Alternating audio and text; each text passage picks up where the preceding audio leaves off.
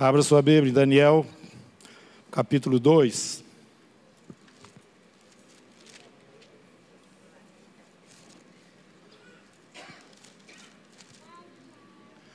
Nós não vamos ler o texto todo, porque é longo, mas eu vou dar a introdução e ler alguns, alguns versículos que está é, aqui dentro desse próprio capítulo. Esse é um, um, o relato de um sonho que Nabucodonosor teve, o grande rei lá da Babilônia, que Daniel descreve. Daniel estava lá como um cativo, né? mas ele assistia na, na corte, porque ele era nobre, lá em Israel mesmo, já era lá. Mas era um homem muito temente ao Senhor, um jovem muito temente ao Senhor. Ele estava ali junto com outros na corte de Nabucodonosor, e esses outros eram pessoas consideradas sábias, entendidas, e ele estava lá entre eles, juntamente com alguns outros irmãos judeus. E Nabucodonosor teve um sonho, trouxe esse sonho para os seus, é, seus sábios, aquelas pessoas que assistiam diante dele, e ele queria a interpretação do sonho, porque o sonho foi uma coisa muito forte, alguma coisa que deixou ele assim impactado demais. Mas ele tinha uma, um, uma dúvida. Ele queria a interpretação real daquilo.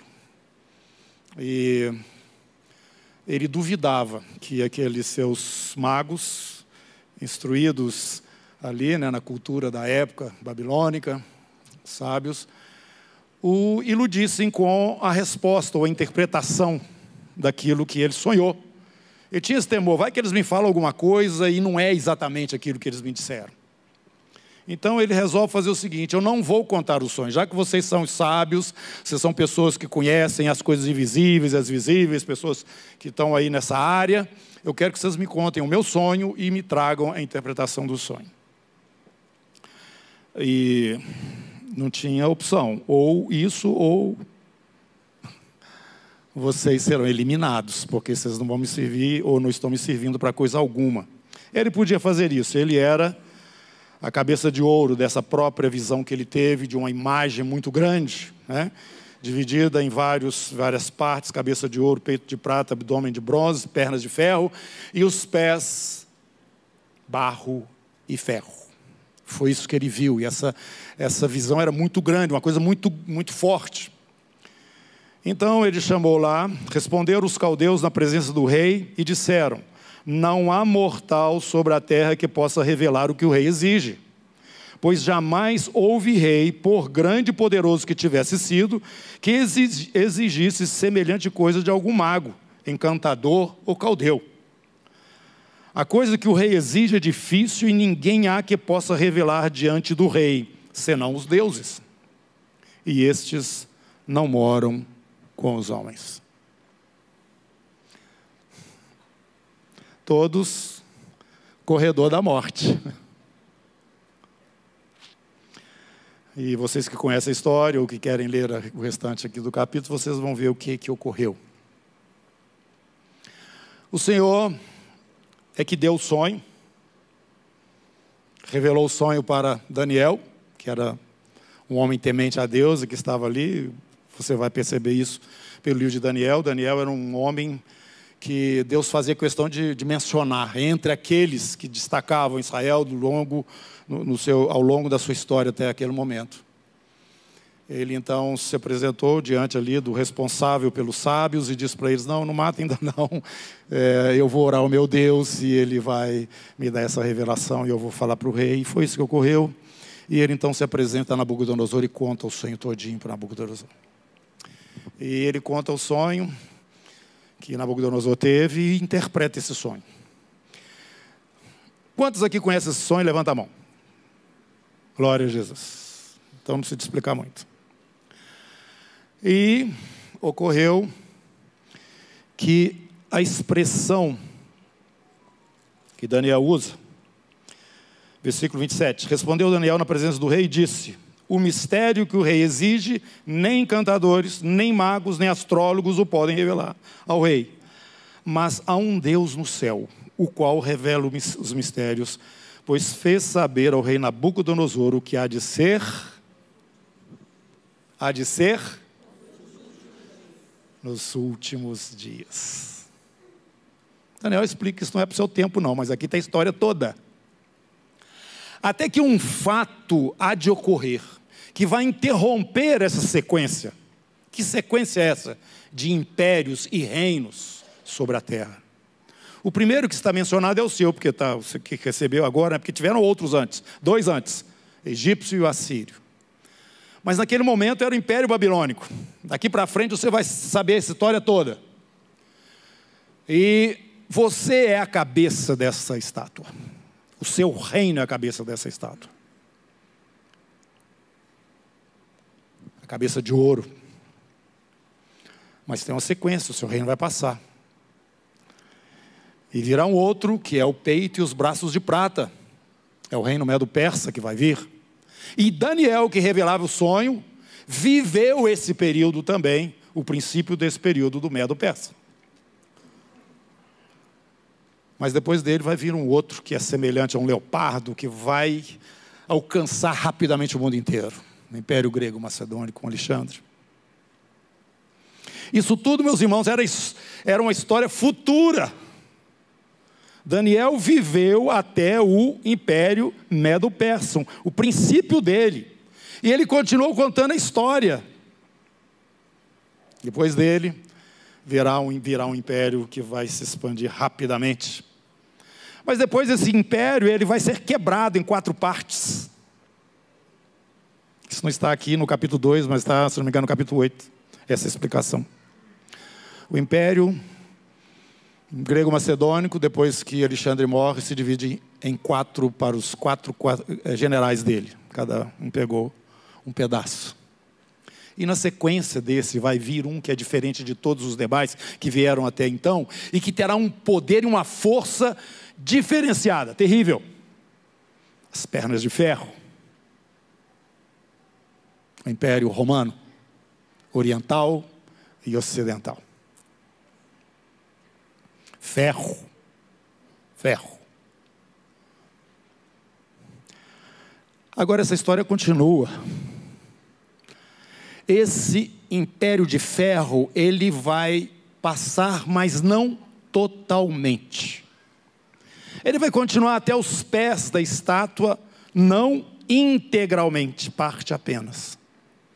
E nessa parte dos pés, que é a última parte desta estátua, antes que este evento glorioso aconteça, será misturado então o ferro e o barro. As duas coisas. Ferro e barro.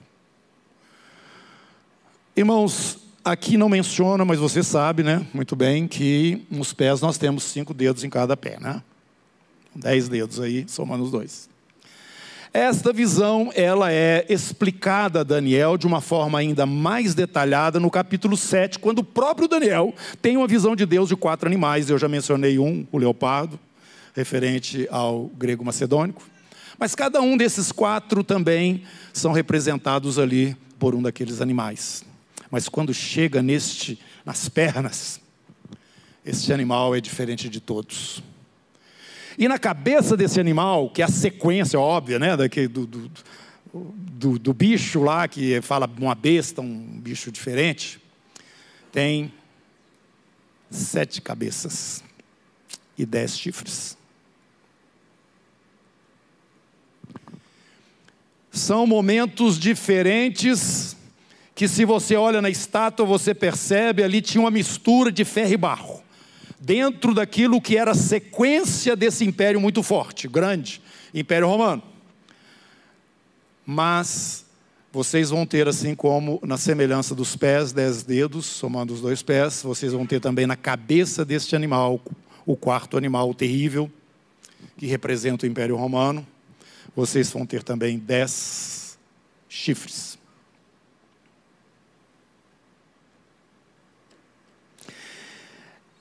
O Senhor falou para através de Daniel. Os magos, os reis, ó, os magos, os astrólogos não podem te revelar. Aquele, pois, que revela mistérios, te revelou o que há de ser. E o que há de ser nos últimos dias. Então, irmãos, vamos nos localizar na história? Onde é que nós estamos? Onde?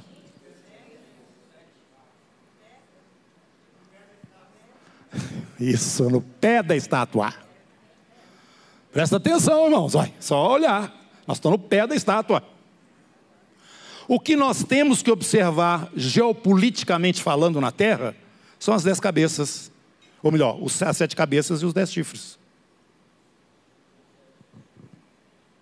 Olha, quando elas aparecerem, espere um pouquinho, não pula de uma vez, mas terá todos os indícios de que nós entramos na fase finalíssima do final. Quando eu digo finalíssimo do final, porque no final nós já estamos. Agora, os detalhes desse finalismo nós temos no livro do Apocalipse, nós temos na história da igreja aqui, é, ao longo desses dois mil anos de, de graça do Senhor, revelada a nós da pessoa do unigênito Filho de Deus manifestado entre os homens. Então, queridos irmãos, isto é muito importante, a gente se localizar dentro dessa cronologia revelada pelo próprio Deus. Porque a sequência desse momento, final do final, é uma pedra, segundo a visão do Nabucodonosor, e um tribunal, segundo a visão de Daniel, que fecha esse período, destruindo completamente tudo aquilo que veio até então.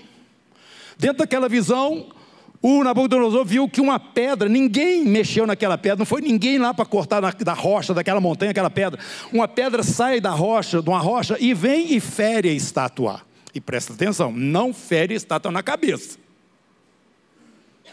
Porque não faz sentido ela ferir na cabeça. A cabeça era o império babilônico. Tinha que atingir onde? dos pés, a sequência cronológica da revelação que Daniel está tendo. Essa pedra fere os pés da estátua. Este animal que tem essa cabeça, sete cabeças, esses dez chifres, ele é totalmente, juntamente com toda a estátua, esmagado por essa pedra, esfarelado por essa pedra. E essa pedra se expande e toma conta de toda a terra. Aleluia! Aleluia, glória a Deus. Ô, gente, eu passei essas férias meditando no capítulo, já falei isso aqui para vocês, no capítulo 2 do livro dos Salmos e no capítulo 110. Quero que vocês venham comigo lá para esses capítulos. Salmos capítulo 2. 2. Porque se enfurecem os gentios, os gentios, e os povos imaginam coisas vãs. Os reis da terra se levantam e os príncipes conspiram contra o Senhor e o seu ungido, dizendo: rompamos os seus laços, sacudamos de nós as suas algemas.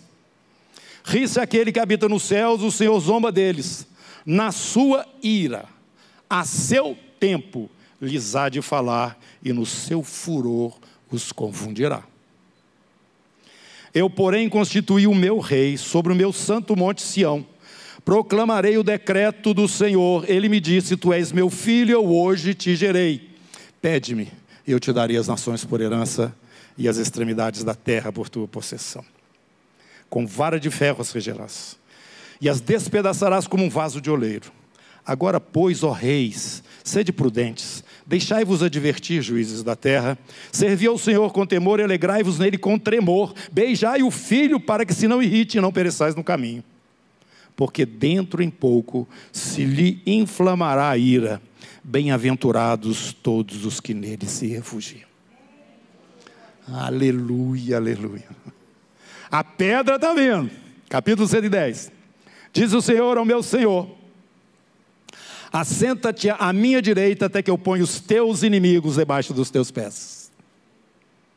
Esse é o salmo que é mais é, que se faz mais referência no Novo Testamento de, da, dos Salmos, né? Esse é o que é mais é, citado. O Senhor Jesus mesmo citou esse salmo enquanto ele estava sendo interpelado ali pelos fariseus. O Senhor enviará de Sião o cetro do seu poder, dizendo: domine entre os teus inimigos. Apresentar-se-á voluntariamente o teu povo no dia do teu poder, com santos ornamentos, como orvalho emergindo da aurora serão os teus jovens. O Senhor jurou e não se arrependerá. Tu és sacerdote para sempre, segundo a ordem de Melquisedeque. O Senhor à tua direita, no dia da sua ira, esmagará os reis, ele julga entre as nações, enche-as de cadáveres, esmagará cabeças por toda a terra, de caminho bebe na torrente e passa de cabeça erguida. Uh! Que, que isso? Essas coisas na Bíblia, as coisas tão violentas. O tribunal chegou, o dia da ira chegou. Irmãos, nós estamos entrando nesse momento maravilhoso Maravilhoso, maravilhoso. E uma coisa que os magos, os encantadores disseram para Nabucodonosor é o seguinte: olha aqui, Nabucodonosor, só os deuses podem revelar isso, e os deuses não moram com os homens. O nosso mora. O nosso mora. Ele mora conosco. Nós somos o tabernáculo dele na terra. Nós somos a habitação do Todo-Poderoso entre as nações da terra. Tem três povos que Deus, ao olhar para a terra, ele identifica. O primeiro deles, as nações, os descendentes de Adão, Noé. Mas dentre esses, ele levantou uma nação, a nação de Israel, os descendentes de Sem, na pessoa de Abraão. Mas tem um outro povo. Um outro povo chamado igreja e também conhecida como a noiva do Senhor Jesus sobre a terra. Glória a Jesus. Meus irmãos, a palavra de Deus é rica demais. Ela não deixa a gente ficar perdido, a gente não sabe o, o, o trajeto, mas onde nós vamos chegar nós sabemos. As coisas nós não sabemos às vezes como serão a sucessão delas. Não sabemos, porque nós andamos por fé e não por aquilo que os nossos olhos naturais estão vendo. Nós cremos na palavra do Senhor, mas nós sabemos para onde que nós estamos indo. Nós sabemos que a história já está escrita. Nós sabemos que vai chegar o dia que Deus há de julgar as nações, que o Senhor vai trazer a sua justiça. Jesus falou: bem-aventurados que têm fome e sede de justiça, porque serão fartos. Nós estamos aqui orando toda quarta-feira pelo país, nós estamos orando pela igreja, nós estamos orando uns pelos outros, nós estamos nos abençoando e buscando as riquezas dos céus para serem integradas na nossa vida, no nosso cotidiano. E quando a gente vai entrando dentro desta realidade, a influência daquilo que o Senhor trouxe para nós, nas coisas que nos cercam e que nos rodeiam, não, não, não todas, não, não deixando elas ficarem encapsuladas dentro de nós, aí a gente vai percebendo muitas coisas. Peraí, eu estava aqui até agora enfeitando. Eu era um objeto na prateleira, mas peraí, eu tenho que, alguma coisa dentro de mim que tem que sair. O Espírito de Deus está fazendo isso com a igreja agora, está empurrando os filhotes da, da águia de fora do seu, do seu conforto, do seu ninho. Pode bater asa. Porque nós estamos vivendo os últimos momentos. E nesses últimos momentos, o mundo que nós já estamos inseridos nele, que é o reino de Deus que já se manifestou em nós, vai começar a ser, vai começar a transbordar. Vai começar a transbordar. Essa realidade que você muitas vezes leu na, leu na Bíblia e que parecia ser uma coisa assim um pouco distante, e que aqueles que são mais é, estudiosos ou conhecidos alcançam, mas que há apenas um conhecimento mais profundo que leva a uma adoração e louvor ao Senhor, mas está faltando coisas ainda. E quando o pessoal ouvia Jesus, eles falavam o seguinte: não, esse homem fala diferente de todos os outros. Eles tinham sábios lá. Eles tinham aqueles que estudavam a lei repetidamente, que decoravam a Torá. E os judeus falaram: não, mas esse aqui não, esse aqui é diferente. Essa diferença o mundo vai começar a ver agora, e você está preparado para ser um vaso que vai, há de transbordar. Você está disposto a abrir mão de coisas que ocupam espaço na sua vida para que esse transbordar aconteça? Meus irmãos, está na hora. Está na hora. Nós estamos vivendo os últimos dias. Está chegando o momento da pedra. E quando eu falo que nós estamos aqui orando por essa nação, a gente começa a olhar o mundo hoje, está de cabeça para baixo. Mas você acha que não vai chegar na sua casa? Não, está lá no Oriente Médio. Tá lá... Não, a pandemia entrou dentro da sua casa, te obrigou a ficar dentro de casa com um, uma focinheira na cara. E diz para você, você não vai, não sai, não faz e não acontece. Não aconteceu isso? Eu até disse aqui para vocês, quando a pandemia aconteceu, eu gelei dentro de mim, porque pelo conhecimento que a gente tem da palavra, eu falei, peraí, já, a marca já chegou. Não, irmãos, aquilo era só um ensaio. Aquilo era só um ensaio. Então presta atenção, porque o Senhor tem dado muitos sinais para nós, muitos, muitos sinais. E não há como você estar intercedendo e orando sem perceber as injustiças que estão acontecendo no mundo afora. As coisas estão aparecendo, vindo à tona, isso vai trazendo indignação no meu coração, por isso que eu falei: não, eu vou meditar nesses dois salmos agora. Eu quero a justiça do Senhor, eu quero estar farto dela. Pode falar amém com vontade, irmão. Começa a colocar para fora essa realidade da verdade de Deus está na sua vida. Jesus é o Senhor, é mesmo? Ele é o seu Senhor? Amém. Aleluia. Eu detesto controlar as pessoas porque eu detesto ser controlado. Eu não me sinto bem quando eu sinto que alguém está querendo me, me conduzir de acordo com a cabeça dele. Eu não me sinto bem. E incomoda as pessoas. Isso é natureza. Desde menino eu sou assim. Mas eu preciso aprender a me submeter às direções do Espírito Santo, certo? Eu preciso deixar que ele me controle. E assim também Cada um de nós, no temperamento que tem, na medida, você tem que deixar o Senhor te controlar e te guiar nesses últimos dias. Porque nós não podemos mais andar na nossa emoção. Nós não podemos andar pela leitura que fazemos das coisas que vemos. Tudo tem que ser filtrado pelo Espírito Santo de Deus. Nós não podemos. Porque o nosso adversário ele está furiosíssimo, ele sabe que o tempo está terminando para ele. Ele sabe que o tempo está terminando para ele. Então, meus irmãos, vamos começar agora a despertar. E como eu falei, eu não gosto de controlando, não, mas hoje eu vou controlar vocês um pouquinho, vocês permitem? fica à vontade, fica à vontade.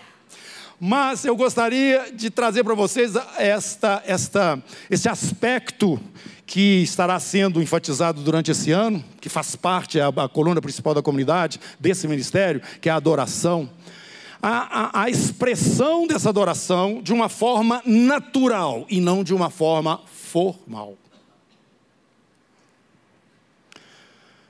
E eu, quando leio aqui a palavra, principalmente né, o Apocalipse, eu fico vendo as expressões de adoração, de louvor que tem ao Deus que se assenta no trono e ao Cordeiro que está à direita dele.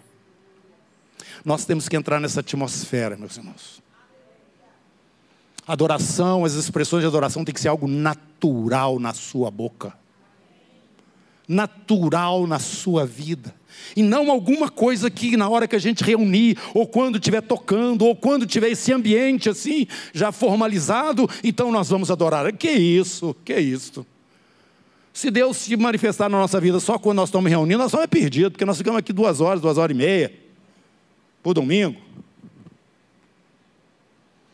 essa expressão dessa vida de Deus que está em nós tem que ser expressa naturalmente na sua vida. E quarta-feira nós estávamos aqui compartilhando com os irmãos e eu realcei lá uma expressão que tem lá no céu, que não para continuamente diante do trono do Senhor. Quantos acreditam que tem um trono e Deus está sentado nesse trono aqui? Quantos acreditam que Jesus está palpável como seu irmão aí do seu lado hoje, assentado à direita do Pai nas alturas? Quantos aqui creem que um dia você vai sair do, da terra e vai encontrar com Ele nos ares? Pois é. É para dentro disso que nós temos que entrar, não só em momentos de meditação, não, mas viver dentro dessa atmosfera. E tem que ser assim natural como nos céus é. Jesus falou que vem o teu reino, seja feita a tua vontade aqui na terra, como ela é feita onde? No céu, meus irmãos. Eles não têm constrangimento algum de expressar diante daquele que é o Alfa e o Ômega, o Todo-Poderoso, o seu reconhecimento, o seu respeito, o seu amor, aquele que pagou tão alto preço para que nós pudéssemos ser, é, termos essa, esse acesso à pessoa dele, dessa forma. Então eu quero que coloque aqui na tela agora a primeira, primeiro quadro. Quero que vocês leiam comigo isso aí. Põe aí.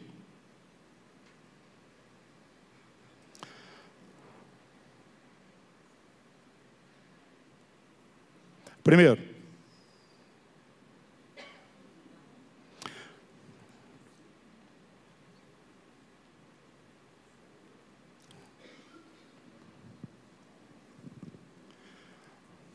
a tecnologia aí provando a gente.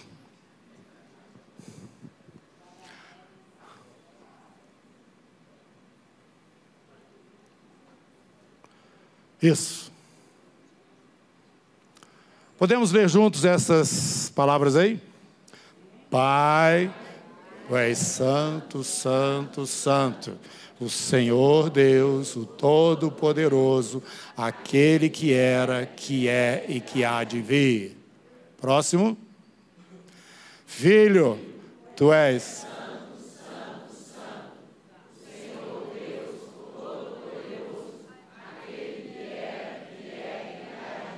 Próximo.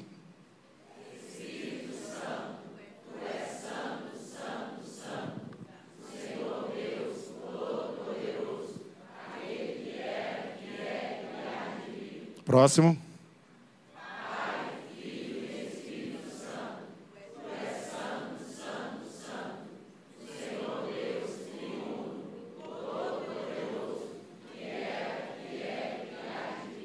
Próximo. Novamente. Novamente. Mais uma vez. Quem é o seu Deus?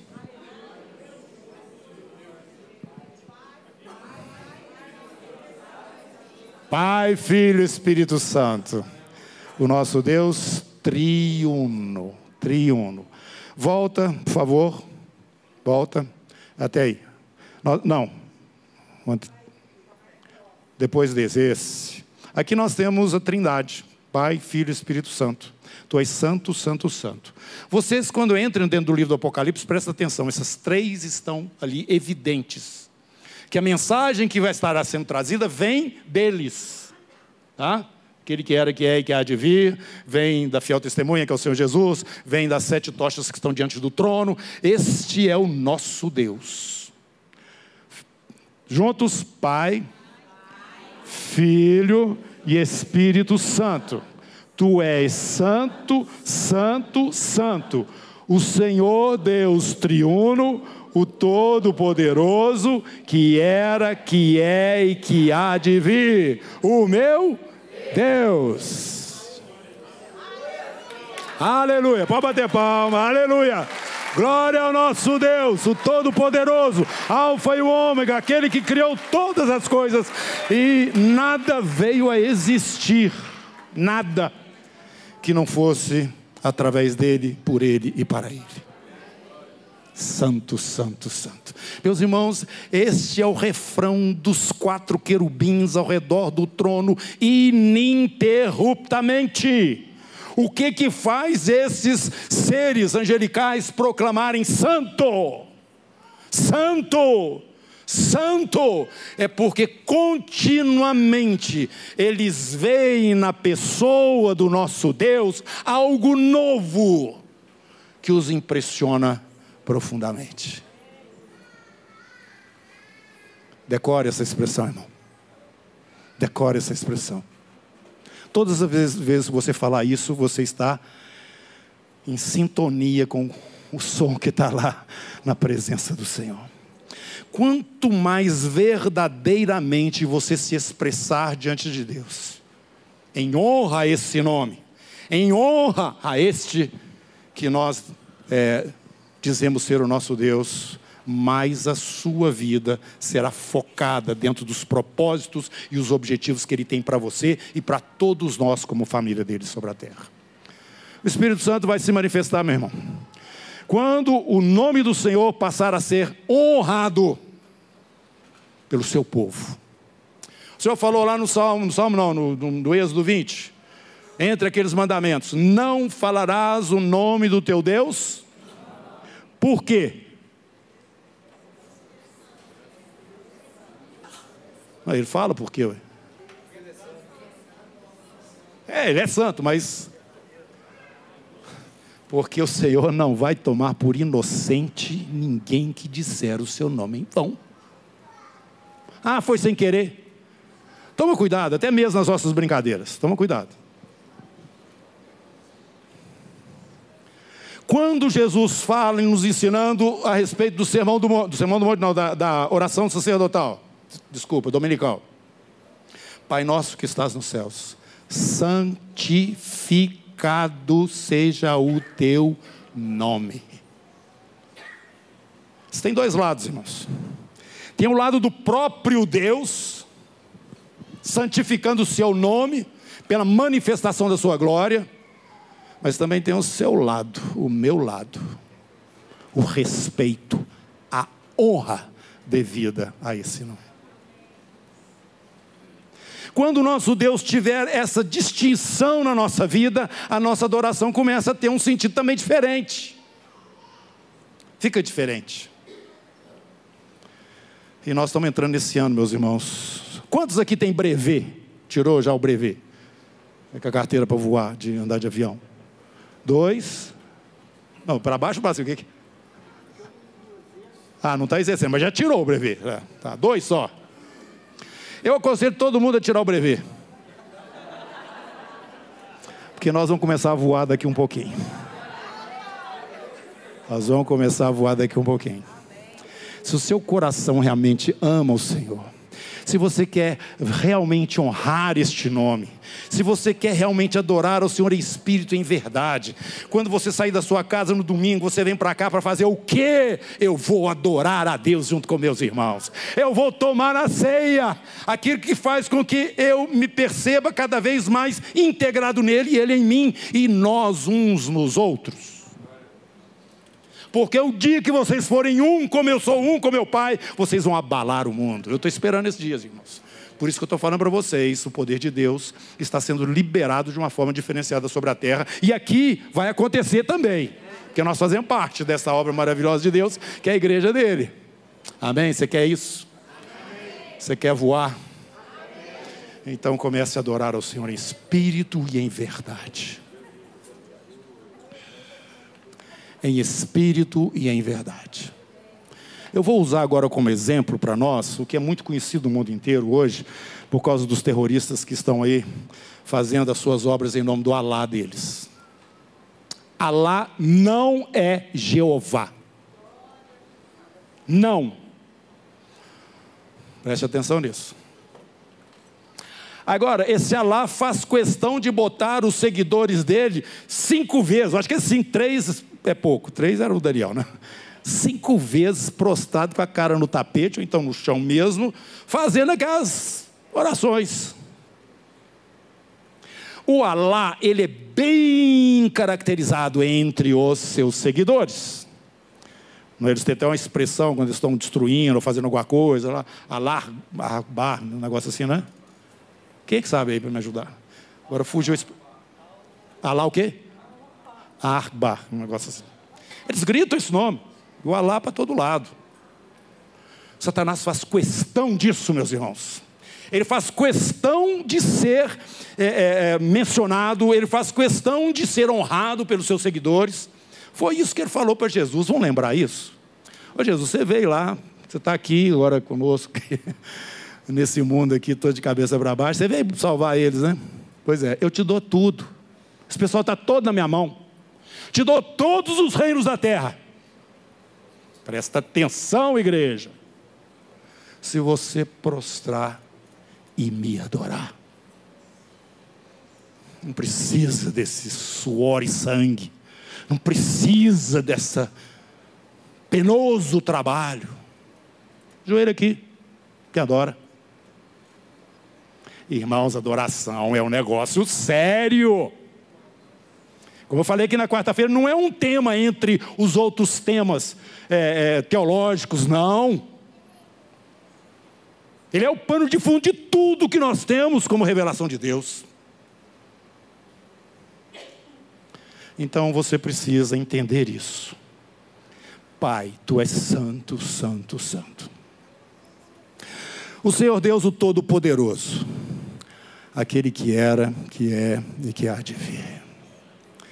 Filho, tu és santo, santo, santo. O Senhor Deus, o Todo-Poderoso, aquele que era, que é e que há de vir. Espírito Santo, tu és santo, santo, santo. O Senhor Deus, o Todo-Poderoso, aquele que era, que é e que há de vir. Pai, Filho Espírito Santo, Tu és santo, santo, santo, o Senhor Deus triuno, o Todo-Poderoso, aquele que era, que é e que há de vir, o meu Deus. Aleluia! Fique em pé e aplauda o Senhor. Fique em pé e aplauda o Senhor. Aleluia! Glória ao nosso Deus. Ele reina desde a eternidade sobre tudo e sobre todos. E o seu reino não terá fim. Coloque a outra tela. Vamos falar agora? Venha o teu reino e seja feita a tua vontade na terra, assim como ela é feita nos céus. Novamente, venha o teu reino e seja feita a tua vontade na terra, assim como ela é feita nos céus. Mais uma vez. Venha o teu reino e seja feita a tua vontade na terra, como, assim como ela é feita nos céus. Amém. Põe a mão na sua cabeça agora. Fala, Pai, me abençoa, me guarda, faz resplandecer teu rosto sobre mim. Tenha misericórdia de mim. Levanta sobre mim a tua face e me dá a paz. Aleluia. Esse é o seu Deus aquele que te abençoa, que te fortalece e que te preparou para viver nesses últimos dias. Glória a Deus. Amém.